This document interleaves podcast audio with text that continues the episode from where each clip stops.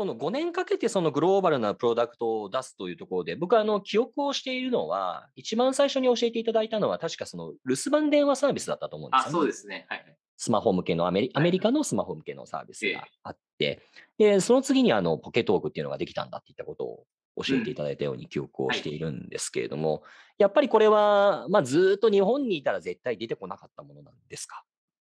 いや、そうですね。あの、まず、ポケトークの一つのコンポーネントの中に、はい、やっぱりインターネット接続っていうのがマストなんですよね。はい、翻訳っていうのは、やっぱクラウドでないと絶対精度が上がらないんですよ。うんうんうん、ローカルのいわゆる電卓みたいなもので精度が絶対上がらない。インターネットに絶対繋がなきゃいけない。うん、そうでしょうね。エッジだと限界ありますよね。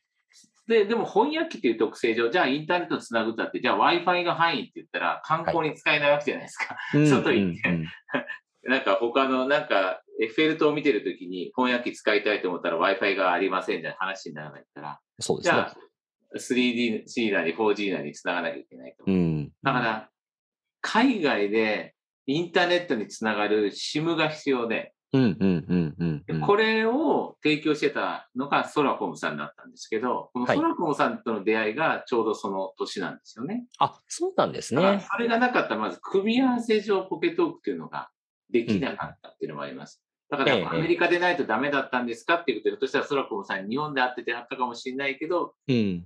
実際はそうではなかった。で彼が、たまたまサンフランシスコでイベントに参加してた、うん、MWC サンフランシスコ初めて会った時に我々と彼らがブース出してたんですけど、うん、そこでこう、あったっていうのも一つあります、なるほど。あと、ベースとしてはさっきおっしゃられた、留守番電話サービスで、いわゆるスピーチトゥテキストのエンジン、喋ったものがちゃんと文字になるっていう中で、あれこれ文字だけじゃなくて翻訳もできますよっていう感じでうまくつながっていって、え？翻訳精度ってこんなクラウドだったら早いんだっていうのもそこから発見があったので、はい、やっぱり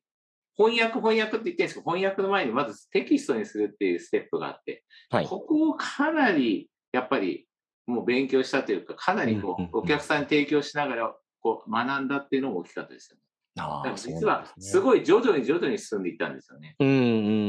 ん。まあ本当に1日にしてならずというか、もう5年かけて、で、なおかつ、その中間のプロダクトみたいなものもあって、が上の結論ですね。そうですね。で、そもそも翻訳機っていう製品って、これグローバルの定義がどうなのかわかんないですけど、これグローバルに使うものなんですよね。日本人がアメリカ行って使う、これグローバルなプロダクト。はい、まあ、売れてるかどうかは別にしても、グローバルに使われるプロダクトだったんで、はい、この発想はやっぱりシリコンバレーにいないと、そういう発想にはならなかったと思いますね。うん。エスティックだけに使うものにやっぱり限定しちゃうと思うんですね、どうしても。うんうんうんうんうん。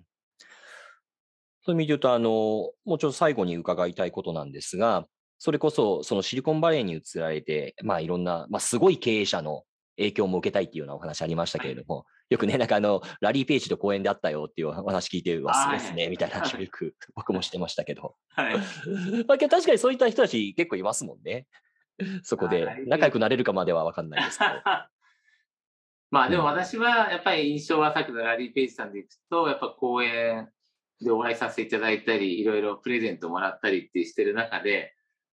いや、ほほぼ Google 作ったような人が普通に歩いていて、うん、普通に挨拶して普通にこう喋ってくれる。うん、あの、これはちょっともう、なんていうか、そもそもそういった人間ではないぐらいのレベルじゃないですか。なんだ、普通の人間ではないっていう。マーク・ザッカーバーグはロボットであるっていう説があるらしいですけどね。メタバース。いや、でも、大きかったですよね。うん、そうやって普通に公園で会って、ただ握手して、ちょっと喋っただけでしたけど。うん、たったそれだけの出会いが、ひょっとしたら私にも何かできるんじゃないかっていう気になったっていうのは大いにありますね。うん、なるほど、なるほど。ちょっとその上で最後に伺いたいのが、あの、やっぱりグローバルなプロダクトを出したいとお考えのあの経営者の方、まあ、スタートアップであれ、上場企業であれ、まあ、たくさんいらっしゃると思うんですけれども、はい実際今、松田さん、まあ、これからまだまだあのポケトークはその旅の途中だとは思うんですが、まあ、少なくともその最初の一歩、二歩は踏み出していらっしゃるという点において、どういったところが勘どころになるのかっていった点、えー、もしも何か日本でサービスを作るのとのこととの違いがあるのであれば、ぜひ伺いたいんですけれども。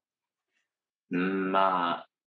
でも私はやっぱり日本にいるとできにくいだろうなと思うんですよね。うん、グローあの別にシリコンバレーがいいかどうかは別にしても、はい、やっぱりグローバルな製品、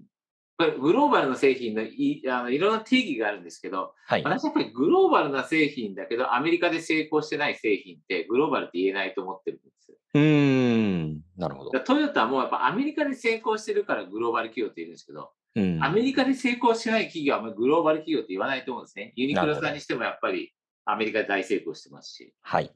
結局僕はアメリカで成功するかどうかっていうことが大きいんだと思うんですよ。はい、グローバルって言った話がでかくなっちゃうんですけど、えええ、あなたは中国でも成功してるんですかって言い出したら、Facebook ですら中国にはないわけだし、ええ、Google だってないってなっちゃうので、やっぱ結局じゃあアメリカなんだなと。だとしてやっぱアメリカで受けるかどうかっていうのがやっぱり勝負で、そうするとやっぱり日本にいながらアメリカの文化を理解して、アメリカ人の受ける製品を作るっていうのは難しいですよね。これは本当に。やっぱり僕は、あの、移住は、まあ、マストって言ってもいいんじゃないでしょうかね。少なくとも少しの短期間でもマストだと思ってますね。はい。まあ、それはけど感じますよね。実際、あの、シリコンバレーで頑張ってる日本人の起業家もね、たくさんいらっしゃいますけど、やっぱり彼ら見ていても、当にそうだと思うし、まあ、それこそ近いところだと、あのトレジャーデータなんかもそうかもしれないですね。はい、吉川さんや太田さんっていうのも。